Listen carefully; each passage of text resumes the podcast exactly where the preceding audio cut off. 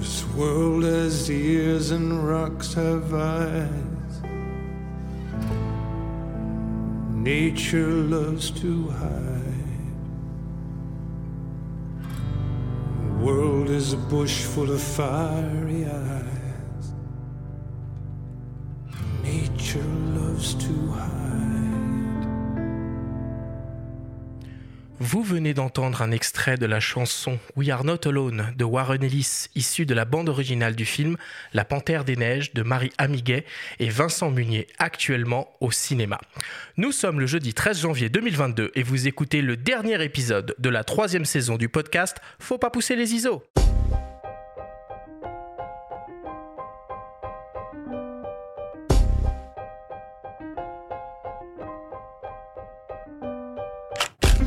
Bienvenue sur Faut pas pousser les ISO, le podcast entièrement dédié à l'image pour tous les passionnés de photos et de vidéos. Je suis Arthur Azoulay et cette émission vous est proposée par le magazine Le Monde de la Photo. Cette semaine, et c'est une tradition pour la dernière émission de la troisième saison du podcast, on se retrouve au coin du feu avec un photographe exceptionnel. Nous allons partir avec lui en voyage dans des contrées lointaines, dans la nature sauvage, à la recherche d'animaux rares et insaisissables. Nous avons le grand plaisir de recevoir Vincent Munier qui nous fait l'honneur d'être avec nous aujourd'hui. Cette émission vous est présentée en partenariat avec Epson, fournisseur d'imprimantes photo grand format et de mini-lab à destination des professionnels et des amoureux des beaux tirages papier. Et c'est parti pour cette dernière émission de la troisième saison du podcast après une courte pause euh, de, de- de- des vacances de Noël. Je suis toujours avec toi, Benjamin Favier, le rédacteur en chef du magazine Le Monde de la Photo. Bonne année à toi, Benjamin. Comment vas-tu aujourd'hui? Eh bien, bonne année, Arthur. Écoute, ça va très bien. Après ce long affût hivernal à traquer médiatiquement la bête euh, Munier, on est, on est ravis. On est ravis de l'avoir enfin à nos micros. Et oui, on a le grand plaisir euh, de t'accueillir, Vincent, euh, à nos micros. Alors, si tu le permets, je vais te, te présenter euh, en, quelques, en quelques mots à nos auditeurs. Bien sûr, bonjour à tous. Mhm. Bonjour. Euh, tu es en quelque sorte le photographe animalier français. Depuis plus de 20 ans, tu parcours la planète avec ton appareil photo pour montrer la beauté des vastes espaces sauvages où la nature n'est pas encore transformée par l'homme. Tu travailles le plus souvent en solitaire, en autonomie, dans des conditions extrêmes, et tu as fait de la technique de l'affût un véritable art. Tes photographies sont publiées dans les plus grands magazines internationaux. Tu as exposé ton travail dans plusieurs pays et tu as réalisé de nombreux beaux livres. Tu es sacré chevalier de l'Ordre national du mérite en 2019 et chevalier de l'Ordre des arts et des lettres en 2020. Tu as été récompensé par le prestigieux Wildlife Photographer of the Year trois années consécutives et tu es ambassadeur Nikon Europe. Depuis 2015, tu t'intéresses à la panthère des neiges qui vit sur les hauts plateaux tibétains. Tu rencontres l'écrivain Sylvain Tesson que tu emmènes avec toi sur sa trace. Tu réalises deux beaux livres, Tibet, Promesse de l'invisible et Tibet, Minéral, Animal, publiés par ta propre maison d'édition Kobalan fondée en 2010. Sylvain Tesson lui écrit un roman à succès, La Panthère des Neiges, inspiré de son expérience à tes côtés et reçoit le prix Renaudot en 2019. Depuis le 15 décembre dernier, on peut découvrir au cinéma ton premier long métrage, La Panthère des Neiges, un documentaire animalier que tu as réalisé avec Marie Amiguet et qui a été présenté hors compétition au dernier festival de Cannes. Dans ce film, on peut suivre tes aventures avec Sylvain Tesson au Tibet à la recherche de cet animal insaisissable. Voilà pour ta petite présentation, Vincent. C'est très court pour résumer euh, ta carrière. Est-ce que j'ai rien oublié? Euh, aucune idée.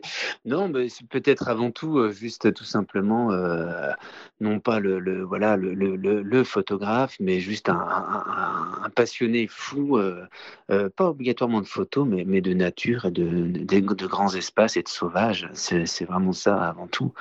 Quand je me définis, c'est plus ça.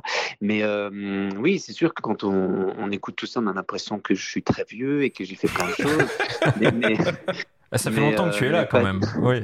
Mais pas tant, pas tant, même si en effet je commence à, à- à grisonner. Mais, euh, euh, mais oui, non, non, c'est sûr que c'est une vie de passionné, mais comme dans d'autres domaines. Mais là, c'est vraiment moi l'image euh, animée et, fixe qui, euh, qui a guidé ma, ma, ma vie. Et, et puis j'ai, voilà, j'ai tout dédié pour pour, pour rendre hommage à, à- à toutes ces bêtes et à tous ces, ces, ces paysages hallucinants que je, que je, que je vois depuis tout gamin, quoi. Ouais, c'est ça. Bon, Vincent, euh, ton premier film, La Panthère des Neiges, sélectionné hors compétition au Festival de Cannes, un documentaire animalier, ça fait quoi du coup de d'être sélectionné à Cannes?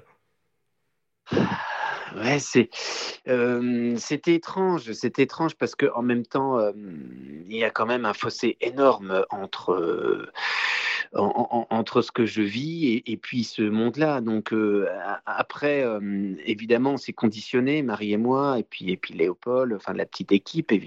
mais mais c'est loin d'être notre univers. Mais on se dit euh, qu'on est quand même souvent euh, un peu dans notre bulle et qu'on est euh, qu'on prêche un peu parfois des convaincus, qu'on est un peu dans ce, microcosme de, de, de, la nature, du sauvage et, et, et Cannes, bah, ça permet, ça permettait en tout cas, c'est vrai qu'il y avait une certaine fierté, mais, mais de mettre toutes ces bêtes qu'on qu'on ignorait ou qu'on mettait de côté un peu sur le devant, C'était elles les stars sur le sur le tapis rouge, c'était c'était pas nous en quelque sorte. Donc ça, c'était c'était certaine fierté, en effet, ouais. Et depuis que le film est sorti le, le 15 décembre, vous avez écumé un petit, pas mal de salles en, en France. Vous avez eu des, des premiers retours en direct, même des, des spectateurs. Comment tu as vécu tout ça et euh, est-ce que, est que vous êtes satisfait de, de, de l'accueil qu'a reçu le film? Ouais, bah, bah, euh, c'est hum, oui, évidemment. L'accueil, il est, il est, euh, il fait du bien, mais on a du mal à, encore un peu à, digérer. On a du mal. C'est très paradoxal tout ça. Euh, Il y a des retours qui nous font beaucoup de bien, mais, mais aussi parfois une certaine angoisse et, des congratulations un peu trop exagérées où on n'a pas, parce que tout s'est fait quand même relativement naturellement, sans, sans, sans, sans cette ambition-là. On- C'était juste une ambition parce qu'on savait euh, le, film qu'on souhaitait vraiment. On savait euh, qu'est-ce qu'on voulait lui donner. Tous les, les ingrédients, ils étaient, là. Il fallait, euh, ça a été long à mettre en place, mais, mais, mais c'était relativement simple. Donc euh, après, euh, moi, j'ai- j'ai- des fois, j'ai un... alors ça fait du bien, mais en même temps, on se dit, euh, c'est même étrange quoi que les gens soient au- autant saisis. Et je pense que ça, ça, ça révèle aussi un peu le malaise dans lequel on est et à quel point on s'est, euh, on s'est vraiment arraché de nos, de nos vraies valeurs et de notre, de notre partie un peu animale, de choses. euh, et et- et c'est comme si ce film euh, bah, les gens nous envient, ils sont à nos côtés et ils, ils ont des émotions qui sont presque aussi intenses que, que les nôtres sur le terrain et ça c'est génial. Et, et- et pour nous c'est relativement, c'est un peu notre quotidien et, euh, et donc là c'est c'est c'est juste fabuleux. On, se dit que oui, ce, film, euh, ça fait du bien de faire du bien quoi. C'est ça. Et, euh, et en même temps ça montre à quel point euh, on en est loin. C'est étrange et presque pas normal hum, qu'il n'y ait pas déjà plus de films dans, ce- dans, dans, dans, ce- dans cette mouvance, dans, ce, côté très, simple, très sobre, très, très, comment dire, voilà, c'est quand même, on est loin de, des, gros films, des grosses, de la grosse industrie du cinéma. Et, et donc, euh, donc, euh, donc voilà, donc on était un peu partagés, mais évidemment, là, euh, le contact direct avec, avec les gens, ça nous a fait parfois un bien fou. Quoi. Il y a des standing ovations plusieurs fois, et ça fait, ça fait chaud au cœur parce qu'on voit les larmes à la fin. Mais les larmes, c'est quand même grâce à. on, a- on partage l'émotion. Moi, je pleure, Mhm. vous avez vu, voit ma larme qui gèle, et, et, et on a ressaisi, on a réussi. On a réussi grâce à, à, ben, à- Marie, le fait qu'elle nous filme et qu'elle soit au plus près de nous et qu'à aucun moment il y ait une mise en scène, ce qui était, ce qui était vraiment souhaité dès le départ, à, emmener les gens euh, avec nous très, très simplement.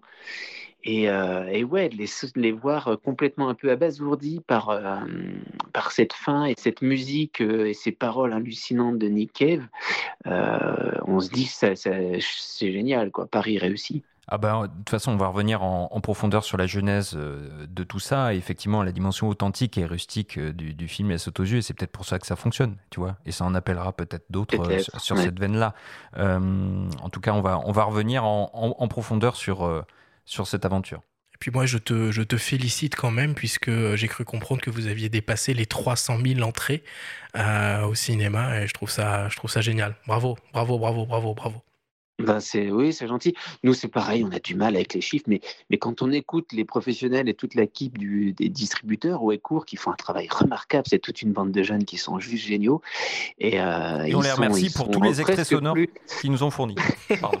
oui, et ils sont, ils sont presque plus, plus enthousiastes et plus heureux que, que nous. Alors nous, on ne comprend pas trop parce qu'on ne sait pas trop ce que, à quoi ça correspond, mais, mais en tout cas, c'est juste génial. En tout cas, on est dans une période euh, compliquée où euh, on est euh, hein, quand même, c'est une tension, c'est d'une c'est d'une violence, c'est d'une aigreur, enfin voilà, qui et, donc on se dit purée, c'est juste génial que que dans en cette période-là, ce film ce film fasse autant de bien. Bon, de toute façon, on va reparler, on va reparler de tout ça un peu plus tard dans l'émission. Euh, je vous propose qu'on commence réellement cette émission, comme d'habitude, avec le Flash Actu.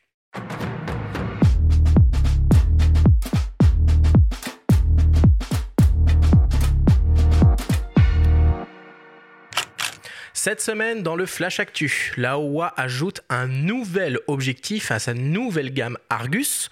Nikon sort la première mise à jour de firmware pour son Z9 et nous avons malheureusement appris le décès de la photographe Sabine Weiss. Le Flash Actu vous est présenté par Fox.fr, le site des spécialistes de l'image. Le constructeur d'optique chinois Laowa continue de développer sa gamme d'objectifs Argus avec une focale standard ultra lumineuse conçue pour les hybrides équipés de capteurs au format 24-36 mm. Il s'agit d'un 45 mm f0.95, légèrement plus long donc que le 35 mm f0.95 annoncé en septembre dernier. L'incroyable ouverture maximale est assurée par un diaphragme circulaire à 15 lamelles. L'objectif est capable de produire des images avec de très petites profondeurs de champ et un bokeh particulièrement marqué, ce qui en fait un outil très intéressant pour du portrait. Ce 45 mm exploite une formule optique composée de 13 lentilles réparties en 9 groupes avec une lentille asphérique, 3 verres à haute réfraction et un verre à très faible dispersion. L'objectif en lui-même est en métal et 100% manuel au niveau de la mise au point et du réglage de l'ouverture. Il pèse 835 grammes et mesure environ 11 cm de long. À noter que la bague de diaphragme peut être décliquable et la conception de l'optique limite le phénomène de focus breathing en vidéo. Le Laowa 45 mm f0.95 full frame sera disponible à la fin du mois et proposé au prix de 1049 euros. Cet objectif sera décliné en monture Canon RF, Nikon Z et Sony E. Quelques semaines seulement après le lancement du Z9, le vaisseau amiral hybride professionnel de Nikon, on dispose d'une première mise à jour de firmware qui améliore encore plus les performances de l'appareil. C'est au niveau des possibilités en rafale que cela se joue principalement. Grâce à la mise à jour, le Z9 sera en mesure d'aligner 20 images par seconde avec un enregistrement simultané RAW plus JPEG sur une durée de 8 secondes contre 3 auparavant, et donc de produire une série continue de 160 images consécutives. Voilà qui devrait satisfaire faire encore plus les photographes d'action. Le firmware 1.10 du Nikon Z9 est accessible gratuitement et disponible depuis le site de Nikon. Et enfin, l'année 2021 s'est terminée avec la disparition de la photographe Sabine Weiss qui est décédée le 28 décembre à l'âge de 97 ans. Sabine Weiss était la dernière représentante du courant de la photographie humaniste français dont par exemple Robert Doisneau Brassailles ou Willy Ronis faisaient partie. Sabine Weiss se définissait comme une artisan photographe. Elle appartenait à la prestigieuse agence RAFO. Outre ses photographies de rue personnelles prises sur le vif en noir et blanc, elle a aussi réalisé de nombreuses photographies de mode, de publicité, de portraits d'artistes, de reportages sur commande. Weiss a légué l'ensemble de ses archives au musée de l'Élysée à Lausanne en Suisse, son pays d'origine.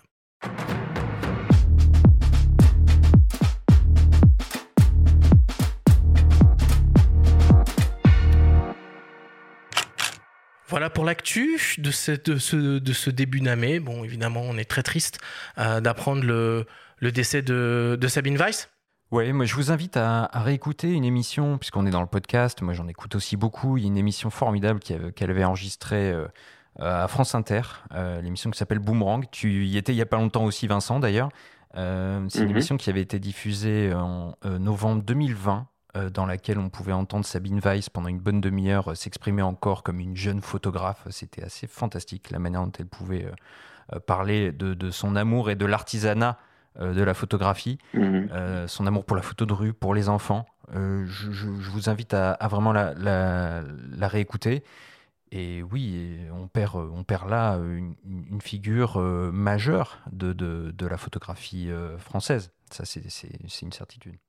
Euh, oui, oui, oui. Euh, alors avant tout, c'est vrai que pour Sabine Weiss, euh, on s'est rencontrés, je voulais juste dire deux petits mots. On s'était rencontrés sur des festivals photo, mais elle était déjà âgée, mais quelle, quelle vie. Je ne sais pas s'il faut qu'on soit triste, c'est vrai que c'est, elle a une vie assez incroyable. Après, c'est le, le, cycle de la vie, évidemment. Elle, est, elle était âgée, mais, mais, mais on a vraiment, c'est chouette d'en reparler parce qu'il faut vraiment se replonger dans ces photos d'humanistes. Là, ça fait tellement de bien aussi. Et ces bouquins, elle en a sorti plein. Il y a des, il y a des bouquins formidables qui sont disponibles, faut, faut, il faut y aller. Ouais. Ouais, les émissions avec Brigitte Passion, il y en avait une qui était super. Non, non, vraiment, une, une, grande dame, un grand hommage. Voilà, vraiment. Bon, on voit aussi que, que, Nikon améliore les performances de son, de son Z9. Vincent, je sais que tu es ambassadeur Nikon, tu as dû euh, tester, euh, tester l'appareil euh, depuis un moment maintenant. encore mieux, du coup, en rafale Ça te, ça te parle? Le, Nikon, oui, bah moi j'ai une longue histoire avec cette marque et, euh, j'y reste fidèle. Et euh, j'ai eu l'occasion de, de, faire pas mal de tests de précédents boîtiers. Et puis là, cet été, oui, cet été, j'ai eu la chance de d'avoir euh, ces, ces, prototypes pendant quelques semaines dans les mains. Et oui, bah, je suis vraiment impatient. je suis vraiment impatient d'avoir la version définitive. Elle devrait, je, je l'attends là ces prochains jours parce que évidemment on on, passe encore euh, c'est celui c'est vraiment ce boîtier qui moi m'a amené vers vers euh, vers, vers, l'hybride, vers le son miroir. Il y, a, il y, a, des avantages qui sont, qui sont, qui sont cruciaux. Quoi. Le, bruit, évidemment, enfin le silence, au contraire. Le, silence et puis, et puis la rapidité. Et, puis en vidéo, parce que je filme énormément. Euh, et, avec les, les, les, précédents boîtiers, euh, les, les D5, D6, c'était quand même toujours un petit peu fastidieux de, de, filmer. Hein, même si on a, on a, j'ai énormément fait de films avec, de, de, séquences avec ces boîtiers-là. Mais là, là, on va enfin on va, pouvoir faire des choses encore plus, euh, encore plus performantes. Ah ben là, comme on est dans la parenthèse technique, puisqu'après on va plus reparler technique, moi je sais que c'est pas trop ton dada, mais ça veut dire que la Panthère des Neiges, tu l'as filmé avec des réflexes? Ah oui, complètement, complètement. Bah, toutes les, les, images animalières du film, par exemple, donc euh, euh, toutes euh, et beaucoup de paysages, ou la plupart aussi, ont été filmés avec les, Nikon, que ce soit des des 500, des 5, des 5 beaucoup, ouais. Mmh. et des 850, je crois. Ah oui, c'est sportif quand même. Tout est fait, mais si on le voit, on le ressent. Enfin, ça, ça, se, ça se, ressent dans le sens où on, sent que c'est un peu filmé par un, un photographe, c'est que des plans fixes. On ressent les longues focales on ressent pas forcément le fait que ce soit, tu vois, fait avec un réflexe ou, autre. Mais par contre, on sent les, on sent les c'est vrai, on sent les longues focales et puis, et puis euh, on sent quand même la patte un peu d'un photographe parce que je ne sais pas bien filmer finalement. Euh, c'est oh, bah non, bien sûr. Non, non, mais, non, mais j'entends par là que je n'ai pas le matériel suffisant, j'ai pas des grosses têtes vidéo qui permettent de faire ah, des travaux, des suivis, des mouvements. Vous regarderez, en fait, quasiment tout est fixe. Je, je suis rarement les, les, animaux, un peu les antilopes au début, quand elles courent, mais, si, mais c'est très, rare. Donc, c'est beaucoup de plans relativement photographiques, mais sauf que ça, ça s'anime dans l'image, quoi. Il y a des entrées de mmh. champ, des sorties. Et, euh, et, tout ça, c'est parce que c'est filmé. Euh, en regardant le petit écran derrière. Donc, vous voyez, c'est, euh, j'ai même pas euh, un Shogun pour avoir un écran un peu plus grand et, et être un peu plus. Donc, tout se fait euh, un peu à la va-vite. Donc, il y a beaucoup de choses qui sont loupées, évidemment. mais, mais à l'inverse, à l'inverse, il y a une grande flexibilité. Il y a, il y a, il y a beaucoup de légèreté. je peux approcher en effet des panthères. Je peux crapahuter avec et puis tout, tout, tout mettre dans le sac. C'est-à-dire quand on part, on part sur plusieurs jours. il faut, il faut tout prendre trépied, euh, boîtier, euh, sac de couchage, duvet, gaz, euh, alimentation, eau. Donc, donc tout ça pour dire que avec une grosse sacheleur ou une grosse tête vidéo qui fait déjà 10 kilos et un gros trépied, enfin, ce serait impossible. ouais, c'est les, les, les, trépieds, un fétiche pour les vidéastes un peu. Mais c'est énorme à transporter. Et ceux qui, euh, qui ont déjà fait des films sur la panthère, comme la BBC, ils ont fait des choses fantastiques. Ils filment depuis le 4x4, depuis les, ils ont des, des grosses raids, des grosses caméras avec des 800, et ils filment la plupart du temps depuis la, depuis la route. Hein. Euh, c'est souvent comme ça que ça se passe. Bon, bah voilà pour, euh, pour l'actu. Benjamin, Benjamin c'est le moment de ta, de ta story hebdomadaire. Alors cette semaine, tu nous parles d'un collectif de photographes à l'honneur autour d'un projet initié par la Fondation Yves Rocher. La story vous est présentée par Sigma.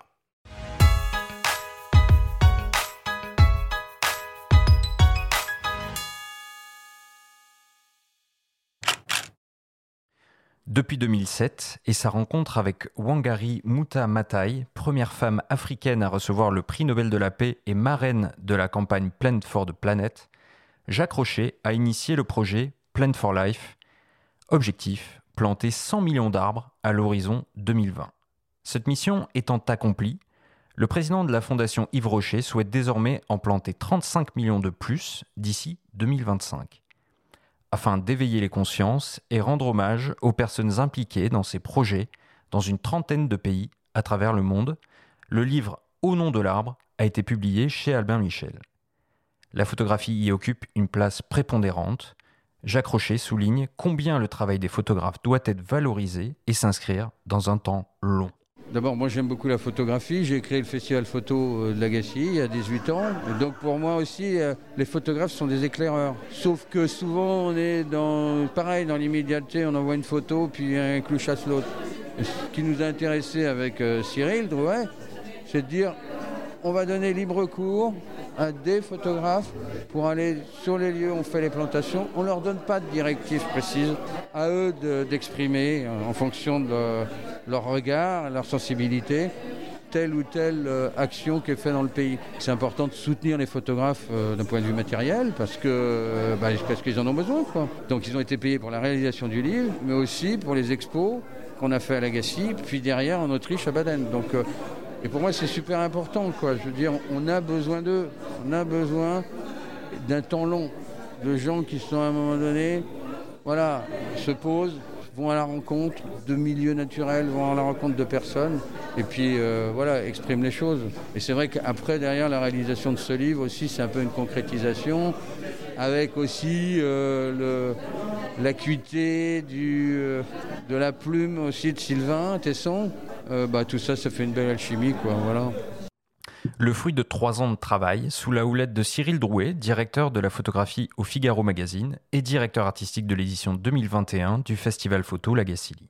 L'idée, forcément, c'était de planter 100 millions d'arbres d'ici 2020. Et on s'était dit qu'il fallait, avec Jacques Rocher, avec la Fondation, essayer de laisser une trace, mais une trace visuelle de tous ces projets qui ont été créés à travers le monde. Donc on a fait appel à neuf photographes, neuf photographes de très grand talent, puisque ça va de Brent Searton, qui a eu 15 euh, World Press, à Emmanuel Scorcelletti, qui a été aussi couronné, et à d'autres euh, photographes comme Axel de Russet, Catalina Martin Chico, enfin j'en passe, et de partir chacun sur des spots de rester 15 jours, 3 semaines ou un mois et de montrer avec leur sensibilité photographique ce qui avait été réalisé. Il en est ressorti donc 9 productions à travers le monde et puis euh, donc un livre qui est sorti aux éditions Albin Michel cette année et qui permet de faire le point avec une euh, préface de Sylvain Tesson. Chaque production aussi a été exposée au Festival Photo Lagacy.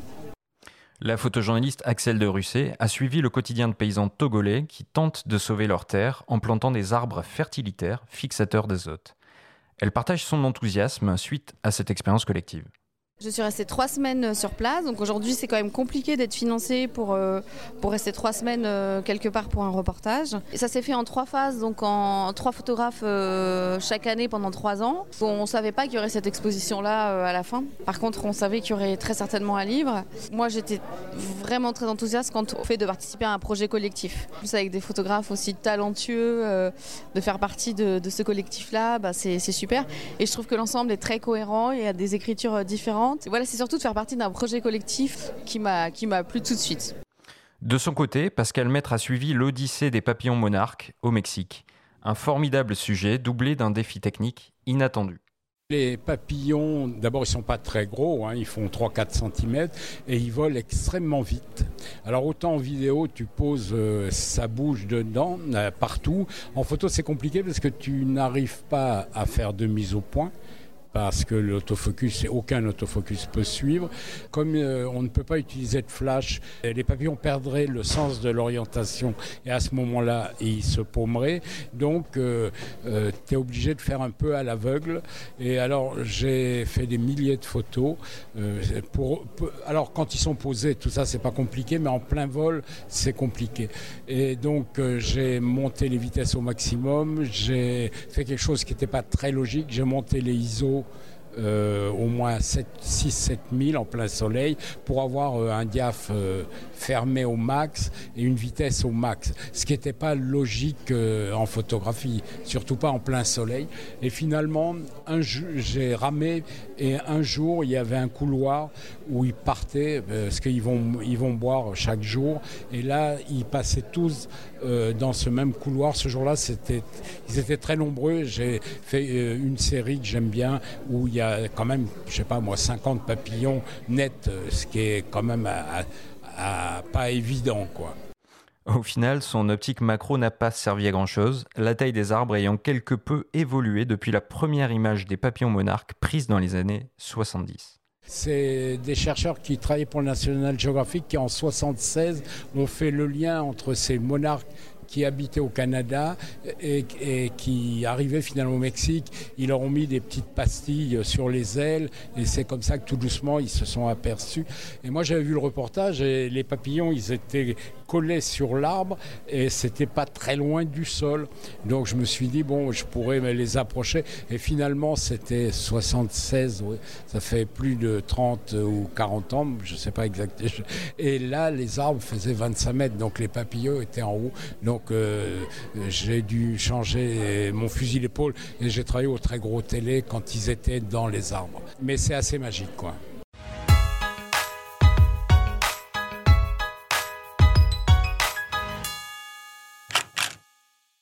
Benjamin, ce projet me fait penser à Instituto Terra de Salgado et de sa femme, d'une certaine façon. Oui, on en avait beaucoup parlé quand Sébastien était, était venu nous voir. C'est des projets finalement qui sont plutôt en vogue aussi, des projets de reforestation, de replantation. Il y a beaucoup de sites aussi, d'ONG qui œuvrent dans ce sens. Euh, moi, là, à Noël, j'ai reçu d'ailleurs un cadeau euh, du site EcoTree qu'on m'a fait voilà, pour replanter un arbre quelque part. Bon, ben voilà, ça, ça participe un peu de tout ça. Euh, ce qui est intéressant aussi, c'est surtout la sensibilité de, Jacques Rocher à la photographie et le soutien qu'il apporte aux photographes via la création du, festival Lagacilly, notamment, et donc les conditions qu'il leur a offert pour travailler en profondeur et avec du temps, ce qui manque le plus souvent, pour mener leur sujet à bien et produire ce, très beau livre, avec une préface de Tesson. Voilà, donc on a une petite jonction sympathique avec notre invité du jour. le travail de Vincent, oui. Vincent, une réaction à cette, à cette story? Oui, ben, écoutez, ben, oui, on peut tirer notre chapeau à, Jacques Rocher. En effet, ouais, non, mais je l'ai. C'est devenu un ami. Hein. On il m'avait invité à Gassi à exposer une fois, deux fois, et puis nous sommes allés ensemble. Je l'ai emmené au Kamchatka dans les années 2000, là, quand j'étais, j'ai découvert cette péninsule à l'extrême est de la Sibérie. je les ai invités, m'ont rejoint pendant pendant deux semaines avec lui et et quelques, quelques membres de, de, son, de sa fondation. Et c'est devenu vraiment un, ami. Et c'est vrai que ça fait plaisir de voir un, homme aussi sincèrement euh, touché par la photographie et, comme vous le dites, qui, euh, qui, aide, qui aide les photographes à mettre ça en avant. Et il est, euh, voilà, il est foncièrement passionné. Et puis, il a beaucoup de, beaucoup de goût, je trouve. Enfin, on a beaucoup d'affinités assez communes par rapport à, ces, aux photographes qu'il qui apprécie. Et, et son travail dans la fondation, bah, c'est juste, euh, c'est juste génial. C'est vraiment important. C'est vraiment mettre en effet euh, euh, des moyens au service d'une cause qui est, qui est plus que noble. Même si, évidemment, planter les arbres, c'est extraordinaire, ce qu'il fait, c'est génial. Mais, mais, mais la priorité aussi, avant de les replanter, c'est d'éviter de, les couper. Et c'est euh, c'est là aussi là, il faut c'est un autre combat qu'il faut qu'il faut qu'il faut mener de front parce que hum, planter c'est très bien, a des pépinières ou autres, il y a mais mais euh, mais avant tout il faut il faut arrêter euh, arrêter d'en couper puis préserver des, des, des, forêts très variées, des forêts diversifiées à tout niveau quoi. Donc parce qu'on est à l'image de l'agriculture, la, la, sylviculture ben souffre de l'industrialisation évidemment et moi je le vois ici ça va être mon prochain combat, on pourra en reparler, mais, mais c'est sur les Vosges et, euh, c'est pas le tout de planter des arbres, il faut, euh, même, j'ai envie de dire, il faut presque attendre, il faudrait presque laisser des arbres revenir de manière spontanée. C'est encore ce qui est mieux à faire et, ne pas trop euh, interagir, quoi. Et puis éviter, et puis les protéger et varier, quoi. Et, être encore une fois de plus dans la mesure et de pas sombrer dans le dans l'exploitation intensive sans quoi, ben, on le sait très bien, on se fragilise et à tout niveau, il n'y a plus de vie, il n'y a plus de, biodiversité, ce mot un peu dur, et, on, est beaucoup plus vulnérable à quelques maladies, tempêtes, virus, évidemment. Donc, coup de chapeau à Fondation Yves Rocher et à tous ceux qui, continuent aussi de préserver les, forêts, les, les, les, vieilles forêts, les arbres morts et tout ça, c'est important. Et un, mot peut-être, Vincent, euh, on parle de forêt, on parle des Vosges. Tu avais euh, initié euh, un festival aussi au travers d'ailleurs des, forêts vosgiennes entre les arbres, les sentiers de la, la photographie. est-ce, que, est-ce que tu veux en dire un mot peut-être Ou tu en es où de, ce projet-là? Oui, ben là c'était. Alors c'est rigolo parce que c'est bien de faire, ce lien. C'est suite à une exposition à l'Agassi où Jacques avait fait très grand tirage. Et euh, moi, c'est mon côté un peu vosgien, un peu, un peu radin, rien ne se perd. on s'est dit, on s'est dit, bah mince, des grands tirages comme ça, on va pas non plus les détruire, quoi. Et, euh, et avec les copains, on s'est dit, mais pourquoi pas les utiliser et refaire un autre festival par chez nous Donc, c'est juste du recyclage qu'on a fait pour l'édition zéro des Sentiers de la photo. et on a remis, mais euh, alors les photos étaient un peu abîmées, alors on l'a fait un peu à la route, on a remis un encadrement en, en bois, on a planté des piquets d'acacia euh, dans les prés, dans la forêt, euh, en buvant des bières avec des copains les week-ends. Et puis, euh, première édition, on a eu quelques milliers, même quelques dizaines de milliers de personnes qui sont venues. Ça a eu un succès fou, donc on a créé une association et, et puis on a pérennisé l'événement quatre années de suite. Et c'était rigolo parce que c'est vraiment c'était de, la bricole au départ, mais, mais ça a beaucoup plu. Et, et, là, on est presque confronté à un souci, c'est que j'habite dans un, dans un c'est presque un petit village, un hameau, et, euh, et, ça drainait trop de monde. Et on a eu un peu des reproches à, juste titre de, des, habitants qui étaient là pour chercher le calme. Et finalement, les week-ends, c'était bandé de, monde. Donc, on essaye de retrouver, on va réajuster notre copie et voir comment faire pour, pour qu'il y ait un peu moins, pas, pas, moins de succès, mais faire, faire attention que tout, tout, soit bien, que personne ne pâtisse de cet événement. Mais en tout cas, c'était chouette. C'était un peu, on a repris l'esprit de l'Agassi. Ben, tout était gratuit et on avait plus de, plus de 150 photos sur un parcours de 5 km dans la forêt. Et, euh, et ça, avait, ça avait vraiment plus quoi. Donc on va voir. Pour l'instant on a fait une année de pause, euh, puis virus oblige également, donc on, réfléchit à faire les choses un peu différemment. Affaire à suivre. Merci Benjamin pour cette, euh, très belle story euh, cette semaine. Je vous propose maintenant qu'on fasse une, petite respiration avant d'attaquer notre grande discussion au coin du feu avec toi Vincent. on revient dans quelques secondes après une très courte publicité. Pour continuer à photographier le monde qui vous entoure pendant encore longtemps, contribuez à le protéger avec MPB. MPB, c'est la première plateforme mondiale d'achat, de vente et d'échange de kits photos et vidéos d'occasion. Du matériel 30% moins cher, garanti et disponible immédiatement. Comme des milliers de créateurs à travers le monde, faites-nous confiance et luttez contre le gaspillage électronique tout en faisant des économies. Faites-vous plaisir pour Noël et rejoignez le mouvement sur mpb.com. Nous sommes de retour dans Faut pas pousser les ISO avec le photographe Vincent Munier pour une grande discussion au coin du feu. Alors en guise de préambule, je vous propose d'écouter un extrait du film La Panthère des Neiges de Marie Amiguet et Vincent Munier qui est actuellement au cinéma.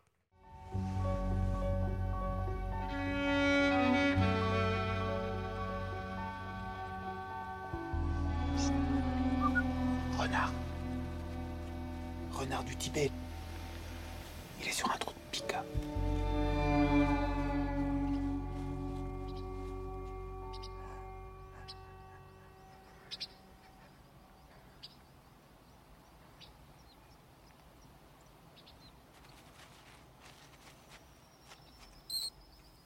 Oh, ça y est. Ça y est, il l'a eu. Il est fort.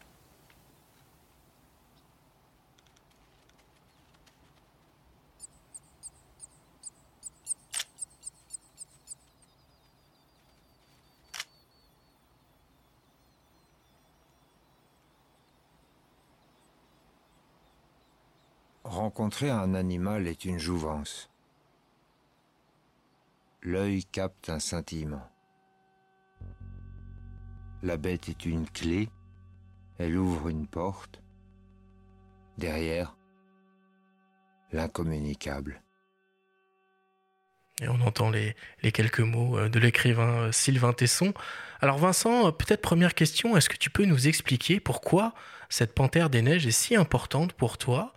Est-ce que tu as une idée euh, de pourquoi elle a autant de succès auprès du public? Alors, je, pense que, hum, je, bah, comme tous les grands, les, grands félins, sur- probablement, euh, ça, attire. En, en l'occurrence, moi, c'était euh, suite à des, lectures de, récits d'aventuriers, de, récits de naturalistes euh, qui sont allés euh, dans les années 70-80. C'est vraiment, c'est vraiment ça. La Panthère des Neiges, elle était, euh, elle était tardivement photographiée. Elle était filmée par euh, Georges Schaller dans les années 70. À l'époque, il avait même osé attacher une chèvre vivante pour la tirer, donc euh, il l'avait appâtée. Ce, qui, ce, que, ce que, évidemment, euh, euh, on ne fait plus aujourd'hui, heureusement. Et, euh, mais c'était une autre époque, hein, attention, il faut remettre ça dans le contexte. Et, et, puis après, il y a eu Fritz Polking, un Allemand, qui l'avait un peu photographié. Ensuite, Eric Dragesco, qui avait passé 10 ans en Mongolie, il avait quelques images, mais moyennement intéressantes. Donc c'est toujours un peu ça, comme c'était un peu comme un graal d'un naturaliste, d'un- photographe, parce que on la connaissait extrêmement élusive, extrêmement euh, euh, et, moi, ça m'emmenait aussi ce que j'aime faire, comme ce que j'ai fait avec les loups blancs, euh, c'est euh, me, lancer un défi à moi-même dans des, lieux assez incroyables, très, très un peu compliqués. Et, puis de marier la photographie, marier l'aventure, marier le dépassement de soi, tout ça j'adore. Donc ça s'est passé un peu comme ça. Et, mais, voilà, après, Attention, la panthère, vous avez vu hein, ce, qui, nous plaît dans ce film et ce qu'on a mis en avant. Euh, je crois que la panthère, elle est un peu un, prétexte. hein, et euh, on, a, souhaité terminer ce film avec ce petit rouge-queue de Guldenstadt là, qui est le dernier plan animalier, dernier plan du film. C'est pour montrer que finalement, euh, euh, bah, tout, est tout, tout, tout est fascinant. Quoi. Il n'y a pas vraiment une hiérarchie dans, dans, ces animaux, euh, euh, comme le dit Sylvain, là, qu'on, qu'on- qui, nous, qui, nous, qui nous transperce à chaque rencontre. Et vous avez vu le chamanoul, c'est juste incroyable. Il y a aussi une séquence de ces cerfs que j'avais filmé. Là, c'était un voyage où j'étais en solo euh, à, contre-jour. Il faisait moins, moins, moins 20, moins 25 et ils, bramaient, ils étaient surexcités, ils fumaient de tous les côtés avec une lumière à contre-jour. Ces, moments-là, avec la, avec la musique de Warren, c'est, c'est, ça fonctionne à merveille, quoi. C'est extraordinaire.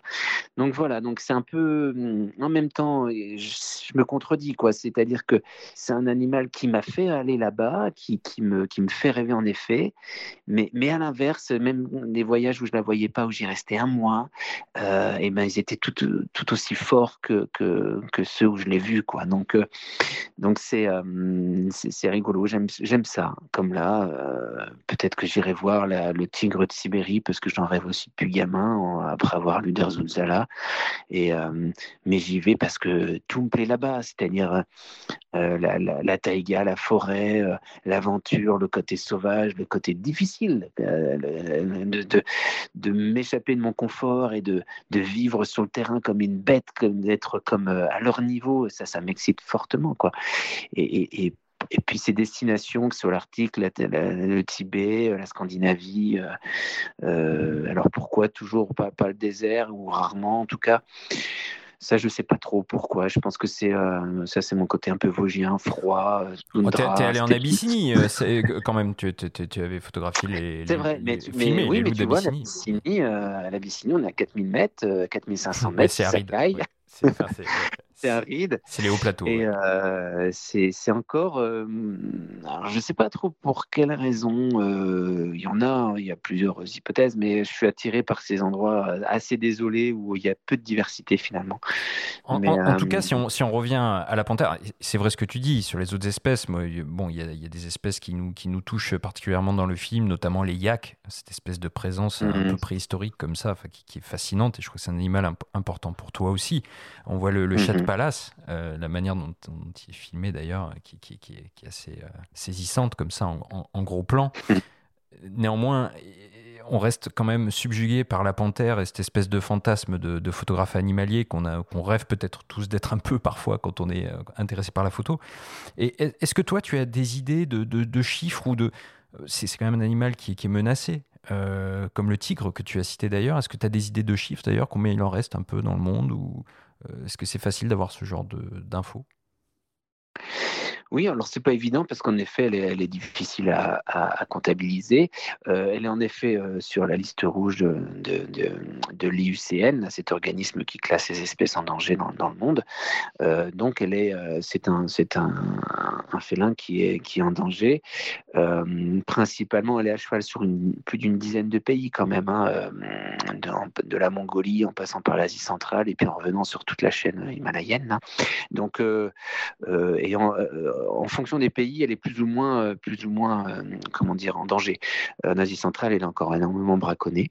Et puis, il y a des conflits avec les, bergers, parce que de temps en temps, euh, c'est sûr qu'elle vient, elle vient taper un yak ou elle vient prédater voilà, des, brebis ou, des chèvres. Donc, donc il y en a dans certains pays, ça ne supporte pas. Là où j'étais, il n'y avait pas de souci, c'était la part des bêtes. Ils avaient des frondes, ils balançaient des pierres à la panthère si, si elle venait. Donc, ils se défendaient comme ça ils n'ont pas le droit d'être armés hein, en Chine, hein, au Tibet.